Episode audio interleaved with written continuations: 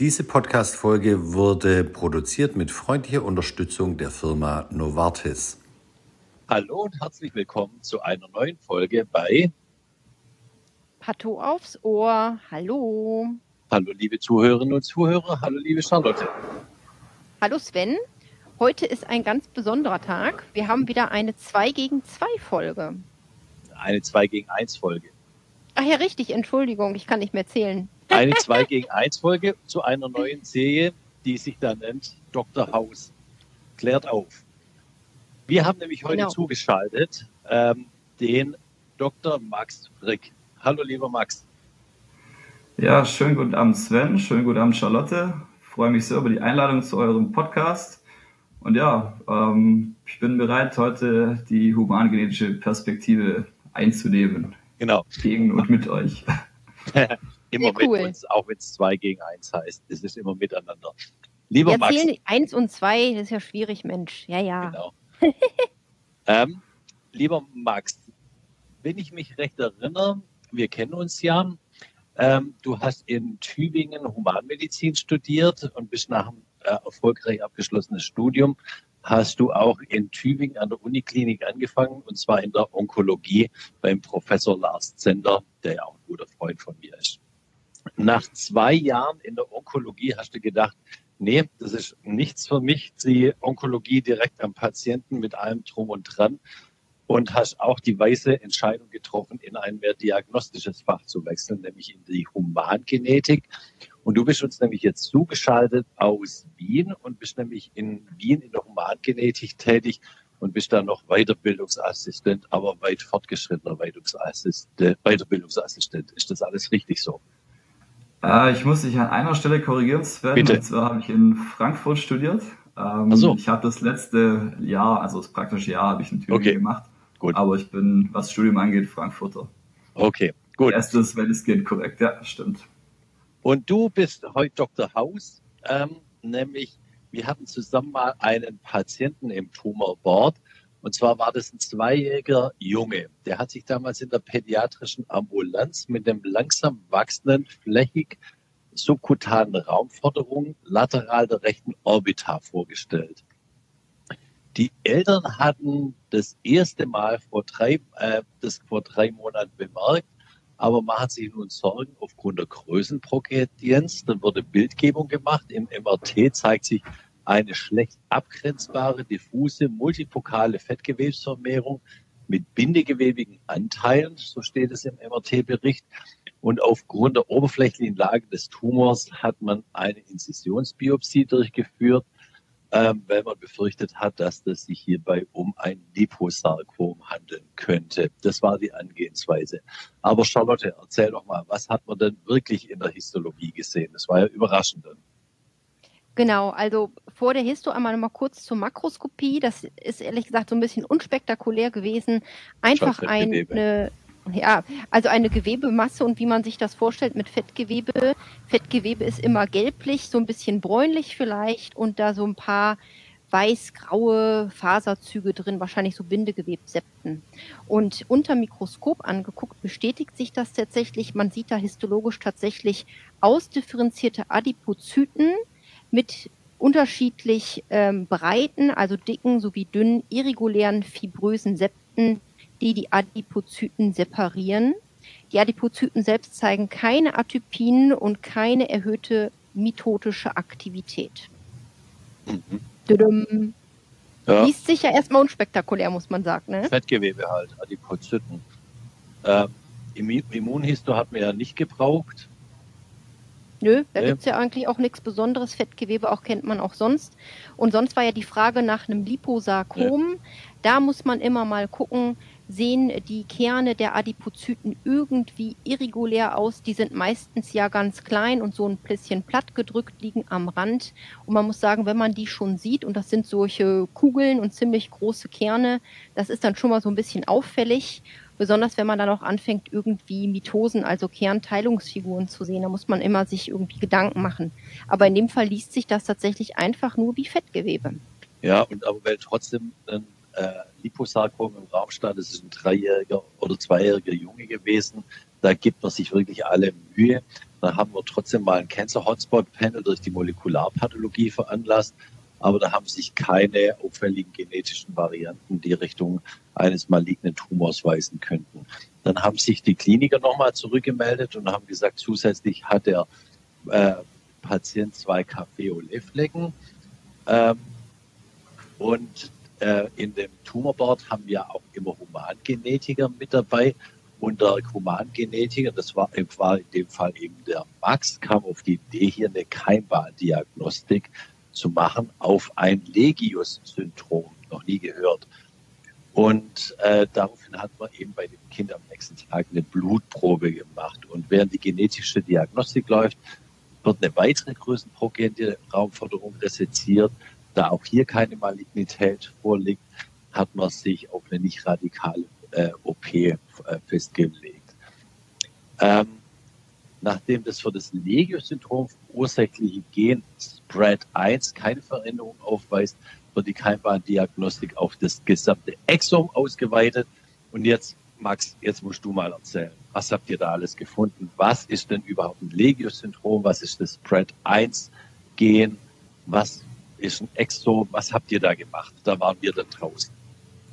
Ja, jetzt gibt es erstmal einige Sachen, die ich da dazu äh, ein bisschen erläutern muss. Und zwar also heutzutage sitzen ja, gehört zum guten Ton, dass auch ein Humangenetiker normalerweise mit dem Tumorboard sitzt, Richtig. weil eben es einen Haufen ähm, genetisch bedingte Tumorprädispositionssyndrome gibt und es laufend auch mehr werden. Und was jetzt eben hellhörig werden lässt, ist, dass eben ein kleines Kind mit so einer unklaren Fettgewebsvermehrung ist per se schon mal suspekt auf eine genetische Veranlagung. Und wenn ich jetzt da als Genetiker drin sitzt, ohne dass ich jetzt mit solchen kongenitalen Gewebsüberwuchsphänomenen besonders betraut bin, denn wenn ich es wäre, würde mir sofort die richtige Diagnose einfallen. Ähm, gibt es eben so ein paar Dinge, die ich aber trotzdem differentialdiagnostisch in Betracht ziehen würde. Eben, du hast gerade schon erwähnt, das sind Kaffee-Olé-Flecken äh, beim Kind beobachtet worden. Da denkt der Genetiker normalerweise sofort an Neurofibromatose. Das ja. passt in dem Fall aber nicht wirklich. Ähm, Legio-Syndrom ist so eine Variante einer Neurofibromatose, kann man auch sagen. Es kann zu solchen Fettgewebsvermehrungen führen, kann auch solche Kaffee-Olé-Flecken machen, aber es eben auch noch mit ein paar anderen Dingen vergesellschaftet. Also kurzum, es passt nicht perfekt.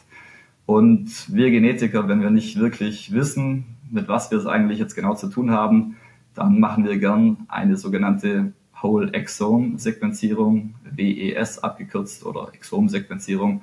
Das ist so für uns eine Genetik mehr oder weniger das Ganzkörper-CT, äh, das wir mhm. immer machen, wenn wir gerade nicht, ja. wenn wir nicht direkt einen vorgefertigten Plan haben. Und was ist es genau? Also erstmal zur Begriffsklärung. Ein Exom bezeichnet die Gesamtheit der proteinkodierenden Sequenzen im menschlichen Genom. Und diese proteinkodierenden Sequenzen machen ungefähr zwei Prozent des gesamten Genoms aus. Und wir sequenzieren in der Klinik so als unser Arbeitspferd. Äh, das ist die Exom-Sequenzierung. Das heißt, wir sequenzieren ein Fünfzigstel vom Genom und nicht das ganze Genom, denn wir haben dadurch eben einen massiv äh, erleichterten, äh, eine leichtere Auswertbarkeit der Daten und vor allem erreichen wir auch einen günstigeren Preis, wobei die diagnostische, also die diagnostische Power von einem Exom ist Stand jetzt fast die gleiche wie von einer Genomsequenzierung. Das heißt, mhm. wir finden fast alles, was wir auch im Genom finden würden. Stand jetzt. Darf ich ganz kurz mal fragen, wie viele Gene haben wir denn überhaupt im Körper äh, oder in der DNA kodiert? Das sind so ungefähr 20.000 bis 25.000. Man entdeckt auch laufend immer noch neue. Ja. Ähm, vor allem jetzt seit kurzem, seit es erstes menschliche Genom vollständig äh, segmentiert wurde. Das ist noch gar nicht lange her, sondern das ist jetzt dieses Jahr erst passiert. Also wir lernen noch laufend dazu und viele Gene sind auch nicht sofort als solche zu erkennen ja. in der und Rohsequenz. Und wie viel TAC, äh, TACG-Bausteine hat die DNA insgesamt? Also es gibt vier verschiedene Basen, wenn du darauf genau. hinaus willst. Also genau. Und ähm, davon eben, das sind die Gesamtbasenpaare sind 3,2 Milliarden ungefähr. 3,2 Milliarden und 2 Prozent davon machen nur das gesamte Exom, also die äh, genau. proteinkodierenden, ähm, proteinkodierenden äh, Abschnitte aus. Ich kann es nicht ausrechnen, das kann aber jeder selber ausrechnen. Ja. Aber jetzt erzähl mal weiter. Wie ging es mit den Kindern weiter? Was, was, was kam denn raus? Also die, die Humangenetik hat sich ja auch in den letzten 10, 20 Jahren seit der Entschlüsselung des Humangenoms 2001 äh, ja massiv geändert. Man hat nicht mehr die Leute nur anhand von irgendwelchen Phänomenen beschrieben und dann einem Syndrom zugeordnet, sondern das macht man heute wahrscheinlich viel über die Humangenetik, also die Molekulargenetik. Ja. Ja, der Trend geht in der Tat so Richtung zum sogenannten Reverse Phenotyping. Also, dass wir eigentlich, früher haben wir zuerst ähm, phänotypisiert und dann ganz genau unsere fünf bis zehn Gene ausgewählt, auf die wir jetzt testen wollen. Heutzutage geht der Trend eher dahin, dass wir erstmal sequenzieren und dann hinterher äh, genau gucken, zu was die Klinik jetzt passen könnte, weil man findet normalerweise mehrere Mutationen. Ähm, es ist jetzt so, in diesem Fall haben wir dem Kind Blut abgenommen, haben zentrifugiert, Leukozyten genommen, haben daraus die DNA extrahiert, also das ist normalerweise unsere Standard-DNA-Quelle, ja. und haben jetzt alle 20.000 Gene sequenziert und uns dann ein Subset ausgewählt von ungefähr 2.000 bis 3.000 Genen, die mit solchen Syndromen, also unseren Überwuchssyndrome, theoretisch in Verbindung stehen könnten oder auch ähm, mit den Kaffeeoleflecken und haben nichts gefunden. Also wir haben als Beifang eine Faktor 5 Leiden-Mutation gefunden. Das kommt ja relativ häufig vor, aber jetzt überhaupt nichts, was irgendwie dieses Überwuchs, diese, Fett, diese Fettgewebsvermehrung erklären könnte. Also wir haben erstmal in alle Richtungen ermittelt, wie man in der Kriminalpolizei sagt. Das heißt, man tappt im Dunkeln, heißt es. Aber der Junge hat sich oder die Eltern haben den Jungen ja drei Jahre später dann nochmal äh, vorgestellt mit einer ähnlichen Raumforderung, fast an derselben Stelle, mit einer deutlichen Schwellung und Schmerzen. Und im MRT hat sich wieder ein ähnliches Bild gezeigt. Jedoch äh, erscheint dabei die Schädelkalute unter der Raumforderung nun ebenfalls suspekt verändert. Und der Fall kommt erneut in die Tumorkonferenz und im MRT mit erfasstem Oberkiefer zeigt auch eine einseitige Vergrößerung der ipsilateralen Backenzähne. Und des Weiteren gibt eine mitanwesende stationäre äh, Stationsärztin an, dass der Knabe auch zwei auffällige große Zehen am rechten Fuß habe. Also da war eine, wahrscheinlich noch eine junge Assistenzärztin, die den Patienten noch ganz angeschaut hat. Und ähm, das lässt wieder den Humangenetiker äh, etwas vermuten. Was, was denkt denn der Humangenetiker dann, der dabei sitzt? Ja, das ändert die Situation jetzt natürlich etwas, denn wir hatten vorher also die Flecken und ähm, die Fettgewebsvermehrung. Aber jetzt, wenn man wirklich eine selten unterschiedliche Längendifferenz von Gliedmaßen hat oder eine einseitige Überwuchs, dann ähm, muss man in der Genetik immer an somatische Mosaike denken. Also an genetische Erkrankungen, die nicht in allen Körperzellen vorliegen, sondern nur in einer bestimmten Fraktion davon, zum Beispiel mhm. auf einer Seite des Körpers. Und da gibt es zufällig einige, ähm, die auch zu solchen Gewebsvermehrungen führen können. Und die Besonderheit an diesen Mosaikerkrankungen ist, dass die man die oft nicht in der normalen Blut-DNA, in der Leukozyten-DNA nachweisen kann, weil eben die Leukozyten aus den Knochenmarkstammzellen stammen, wo vielleicht diese genetische Veränderung nicht vorliegt. Mhm. Und deshalb fragen wir jetzt mal ganz nett ähm, bei der Stationsärztin nach, ob die uns vielleicht noch eine Probe oder eher gesagt eine Pathologie müssen wir nachfragen, weil äh, ihr habt ja die DNA damals asserviert, aus denen ihr das Cancer Hotspot Panel sequenziert ja. habt, ob ihr uns vielleicht da noch etwas abgeben könntet, dass wir da unsere eigene Diagnostik mitmachen können. Und das haben wir gemacht, haben es an die Humangenetik überspielt und dann habt ihr das weiter analysiert. Was kam dabei raus?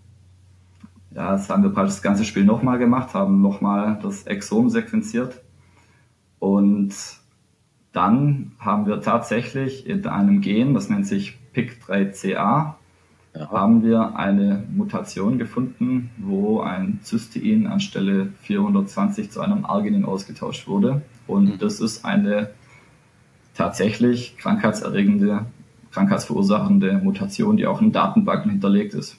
Mhm. Mhm. Also PIK3CA kennen wir aus, der, aus den onkologischen Pathways. Ja, mhm. Ja das ist so. Äh, PIK3CA ist eine bekannte Krebsmutation. Es gibt da zwei Hotspot-Mutationen, äh, die vor allem auch im Brustkrebs und in verschiedensten anderen Tumorarten ähm, zu finden sind. Und während die eben eine Trägermutation für Krebserkrankungen darstellt, wenn sie eine als somatische Mutation, also in den Tumorzellen vorliegend, ist sie eben als so eine Mosaikmutation ähm, ursächlich für die sogenannten PIK3CA Overgrowth Syndromes. Also es ist eine ganze Batterie von verschiedenen Überwuchssyndromen, ungefähr 20 an der Zahl, mhm. die früher rein phänotypisch differenziert wurden. Also die einen waren zum Beispiel mit einem mit einer Hemimegalencephalie ähm, assoziiert, andere mit einer mit, Epi, mit Nevi. Ähm, schlussendlich man hat die rein phänotypisch auseinandergehalten und heutzutage weiß man eben, dass diese 20 verschiedenen Krankheitsbilder ähm, alle Ausdruck einer und derselben Erkrankung sind, nämlich von solchen PIK3CA-Mosaiken. Also ich sage nochmal, wie die Krankheitsfamilie heißt. PIK3CA-related Overgrowth Syndrome. Das sagt natürlich kein Mensch im klinischen Alltag, das sind die PROS, PROS. Genau. Ja. Und also das, das finde ich ja insgesamt super spannend. Also ich habe davon vorher noch gar nichts gehört gehabt, muss ich gestehen. Und es ist ja schon irgendwie abgefahren, was man alles so im Genom findet. Und wo du jetzt sagst, es kann sogar sein, dass in der Blutprobe es gar nicht da ist, weil es eben ein Mosaik sozusagen ist. Das heißt, das hast du eben ja schon mal erklärt, es ist nicht in jeder Zelle dieses Mosaik so, sozusagen, also diese Mutation, sondern nur in bestimmten. Also bei dem Patienten irgendwie in den Zellen, die da äh, diese Fettgewebsschwellung machen, just an der Stelle. Und genauso äh, bedingen, dass die Backenzähne zu groß sind und die beiden Zähne zu lang. Mhm. Ist das richtig so? Das ist grundsätzlich korrekt, ja. Um das nochmal ein bisschen besser zu erklären, würde ich nochmal rekapitulieren, was wir eigentlich unter einer Keimbahn-Mutation und unter einer Mosaik-Mutation äh, Ja, gerne, gerne. Und zwar auch, ist eine. Auch, auch in Abgrenzung von der somatischen Mutation, was wir sonst immer bei den Tumoren äh, mhm. analysieren. Ja. Genau. Und zwar ist es so, also eine sogenannte Keimbahn-Mutation stellt mehr oder weniger so den Normalfall ähm, in der Genetik dar. Also ich zum Beispiel habe eine Faktor 5 Leiden-Mutation, ähm, trage ich in mir und die ist, die trage ich auch in meinen Keimzellen mit hoher Wahrscheinlichkeit. Deshalb ist es eine Keimbahnmutation. Allerdings, also eine Keimbahnmutation ist grundsätzlich in der engsten Definition eine Mutation, die in Keimzellen vorliegt. Mhm. In der Praxis reden wir aber von der Keimbahnmutation und meinen, dass diese Mutation in allen Zellen eines multizellulären Organismus vorliegt und typischerweise deshalb in dem, also wenn wir vom Mensch reden, in dem Spermien oder in der Eizelle schon vorlag, aus dem der jeweilige Mensch entstanden ist. Das heißt, mhm. mhm. das ist eine Keimbandmutation im praktischen Sinne. Eine somatische Mutation ähm, nennt man eine Mutation, die nach dem Zygotenstadium entstanden ist. Die Zygote ist beispielsweise die Urzelle, das ist die, die entsteht, wenn Spermien und Eizelle miteinander fusionieren. Da ist die typische Keimbahnmutation schon drin in der Zygote. Und wenn sich die Zygote einmal teilt und sich zweimal teilt, dann haben wir vier Zellen und in einer von diesen vier Zellen entsteht jetzt eine spontane Mutation. Dann haben wir es mit einer somatischen Mutation zu tun. Also das ist eine Mutation, die nicht in allen Zellen eines multizellulären Organismus vorliegt. Mhm. Wenn wir jetzt annehmen, dass sich diese vier Zellen alle ungefähr gleichmäßig zum Menschen weiterentwickeln, könnte man sagen, dass dann dieser Mensch ungefähr in 25 Prozent seiner Körperzellen diese Mutation trägt und in 75 Prozent nicht.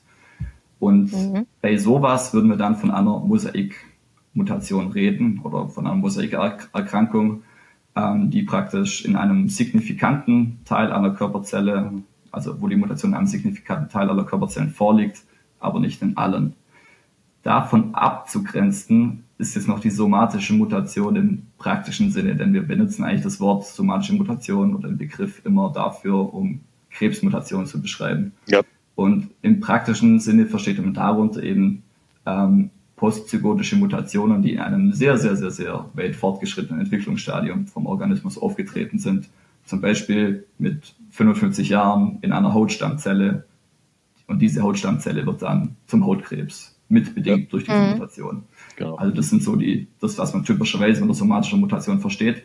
Aber im engeren Sinne sind somatische Mutationen alles, was eben postzygot mutiert genau. ist und deshalb in allen Körperzellen vorliegt. Genau. Im Laufe des Lebens erworben. Wenn du von deiner Keimbahnmutation sprichst, kann ich auch von meiner erzählen. Ich habe eine Keimbahnmutation vom HNF1-Beta-Gen und deswegen bin ich Modi-Patient. Ähm, ah. Gut, also kleiner Ausflug. Gut. Ich weiß nicht, ob ich irgendeine Mutation habe und bin ganz froh. das muss man Nur mal als Einspieler. Gut. Ähm, Max, noch mal ganz kurz hier zu dem Prost. Du hast gesagt, äh, zu diesen Familie der Prost-Alterationen, äh, äh, Prosterkrankung. Wie wird man nämlich jetzt einen von diesen 22 Subtypen hier jetzt bei diesem Kind jetzt denn nennen? Ja, bei unserem Fall würde die faciale infiltrierende Lipomatose am besten passen bei weitem. Mhm. Das ist sogenannt, also das ist eine von den milden Formen der Brust, die vor allem auch lokalisiert auftreten. Mhm. Es gibt nämlich zahlreiche fokale Formen, das können zum Beispiel fokale Gehirnfehlbildungen sein oder auch ähm, fokale Lymphgefäßfehlbildungen, fokale venöse Malformationen. Es geht aber bis hin zu wirklich syndromalen Erkrankungen schwerster Art. Also am anderen Spektrum findet man dann dieses sogenannte äh, Kloof-Syndrom, C-L-O-V-E-Syndrom. Das ist dann gekennzeichnet, also betroffene Kinder haben ähm, kongenitale Lipomatose, schwere Art, ähm, vaskuläre Fehlbildungen, schwere Art, zahlreiche Epidermale Nevi und auch oft ähm, einseitige ähm, Körperüberwüchse, zum Beispiel eine ähm, Hemimegalencephalie. Mhm. Jetzt habe ich noch eine Frage. Also wir kennen ja, wie gesagt, aus der Onkologie, aus der Molekularpathologie die PIK3-Kinase-Alterationen, PIK3CA auf Deutsch. Ähm, die können wir ja therapieren, gezielt therapieren. Gibt es da auch hier die Möglichkeit, eine gezielte Therapie für das Kind einzusetzen? Und hat man das gemacht bei dem? Ja, tatsächlich gibt es da etwas. Und zwar ähm, erst seit kurzem, also 2022, wenn ich mich äh, nicht irre, wurde die Substanz Alpelisib zugelassen. Und zwar für Brusttumoren, die eine solche PIK3CA-Mutation ja. tragen. Ah, genau. Ähm, Und das kann man jetzt bei dem Kind auch anwenden, oder wie? Ja, das ist jetzt eben auch seit kurzem, ähm, ist dieses Medikament auch für die Pros zugelassen. Und zwar hat sich in Studien gezeigt, ähm, dass sich diese Überwüchse, auch gerade diese venösen und lymph äh, lymphatischen Malformationen, stark rückläufig zeigen, wenn man die Patienten äh, diesem Medikament aussetzt. Also dieses Medikament ist ein Hämmer ähm, der Phosphatidylinositol-3-Kinase, also es ist das Protein, für das das PIK3CA-Gen kodiert. Mhm. Und dieses, ähm, diese Kinase ist, ein, ist vielleicht manchen noch aus dem Biochemie-Lehrbuch bekannt. Ähm, das ist ein Mediator für untergeordnete Pathways, die Zellwachstum ähm, ja. promoten, also ja. Kinase und MAP-Kinase, Akt, solche Dinge. Ähm, und durch diese Mutationen, also durch diese äh, PIK3CA-Mutationen, das sind sogenannte Gain-of-Function-Mutationen, also wird diese Kinase angeworfen und produziert vollkommen unkontrolliert äh, Wachstumssignale.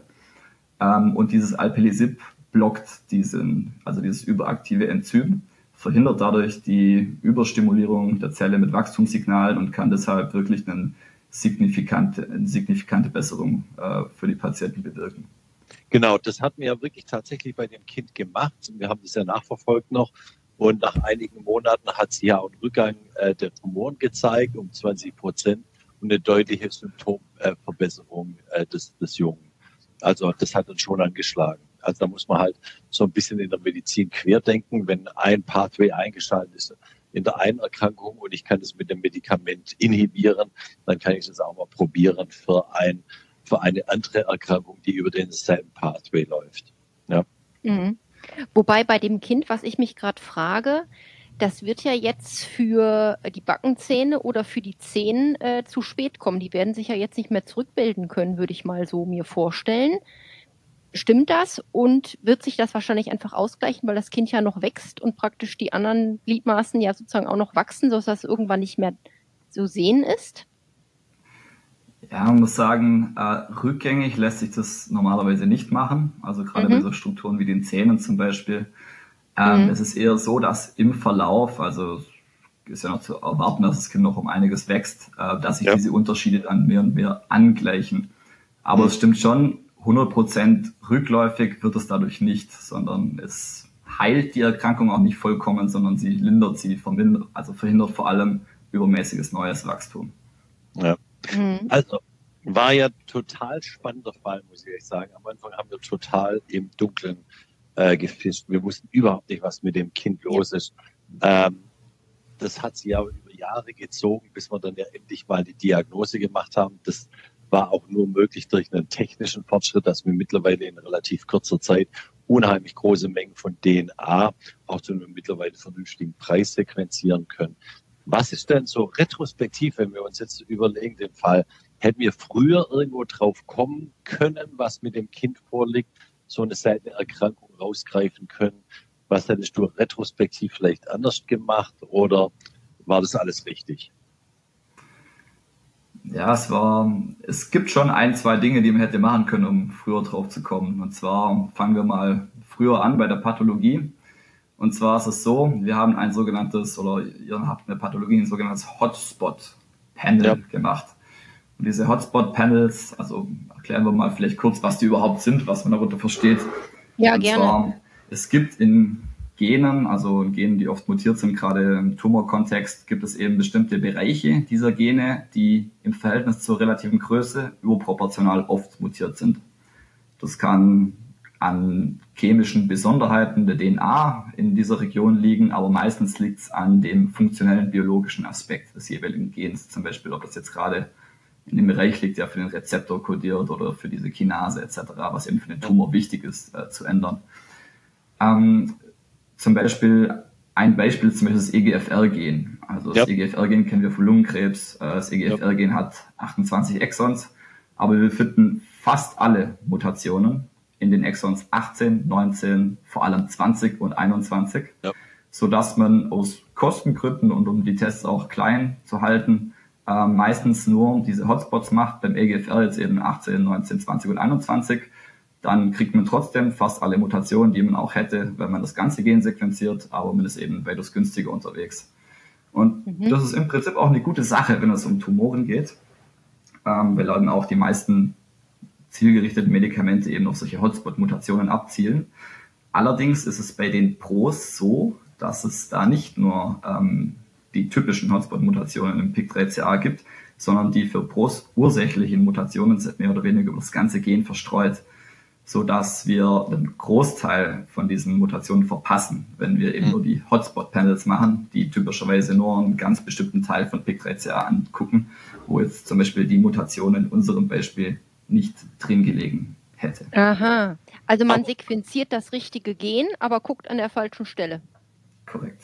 Es ist aber ah, ja. immer so, zum Beispiel das BRCA1 und BRCA2-Gen, was ja für den, manchmal für den sporadischen Brustkrebs, aber vor allem bekannt ja durch den erblichen Brustkrebs bekannt ist, äh, da ist ja auch so, es sind zwei riesengroße Gene und da verteilen sich auch die Mutationen übers gesamte Gen. Da bringt es auch nichts, wenn man mit dem Hotspot-Panel rangeht. Da muss man auch über das gesamte oder beide gesamte Gene äh, sequenzieren beim, beim erblichen Brustkrebs.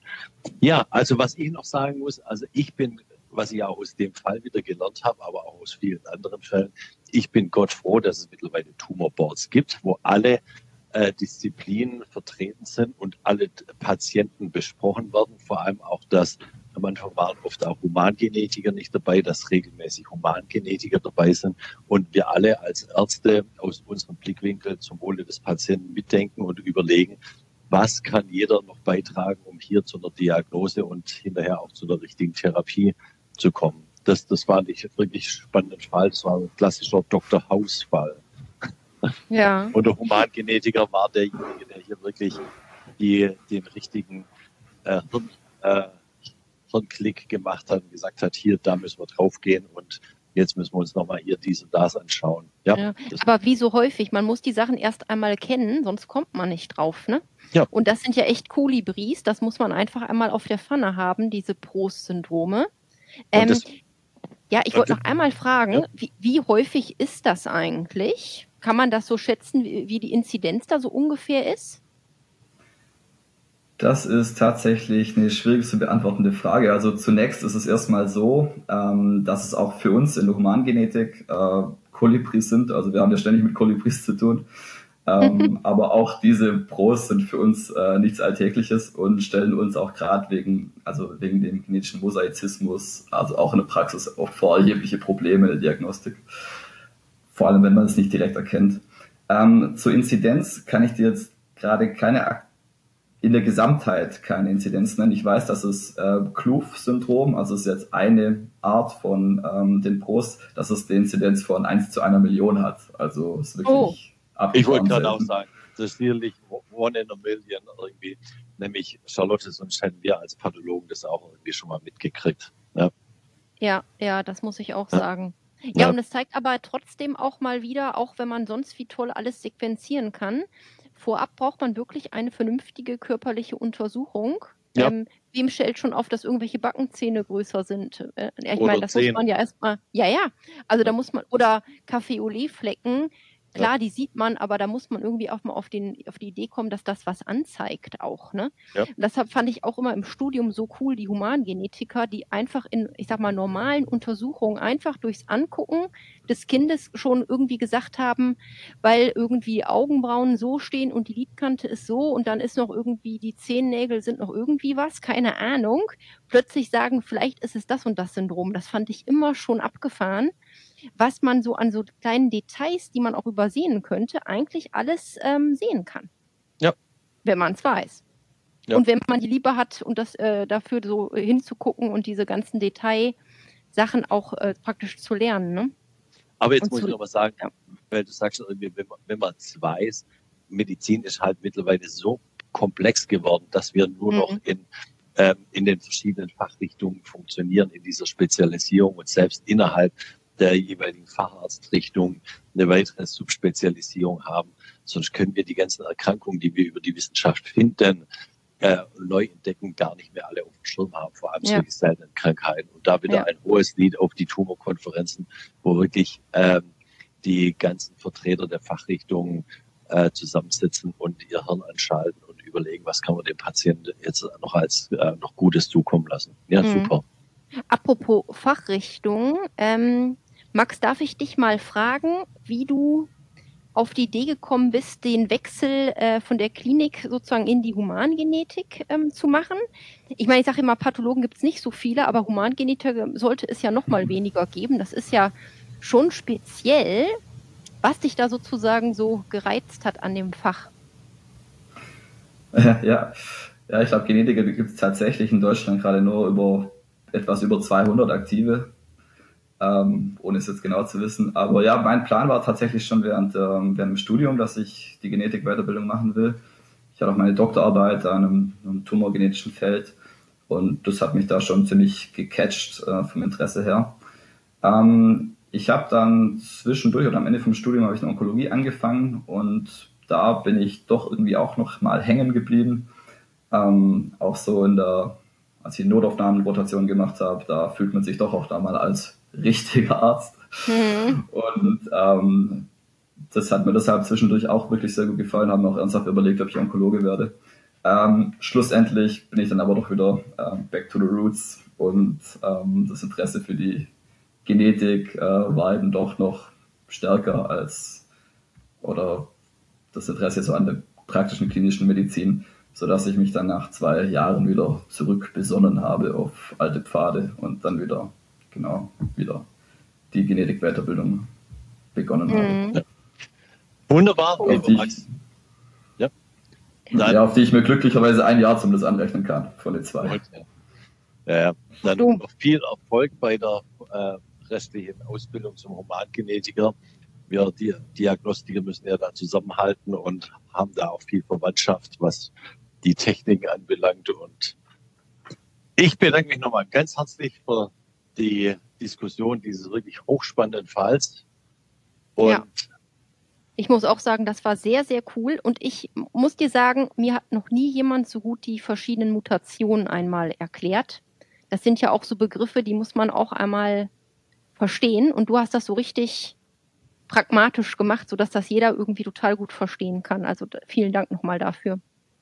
Ja, Sehr cool. vielen Dank. Ich äh, versuche es im nächsten Studentenseminar auch so rüberzubringen. ja, Und ja, danke für die Einladung. War mein erster Podcast und nö, hat wirklich Spaß gemacht, muss ich sagen. freut mich. Dann Max Frisch alias Dr. Haus.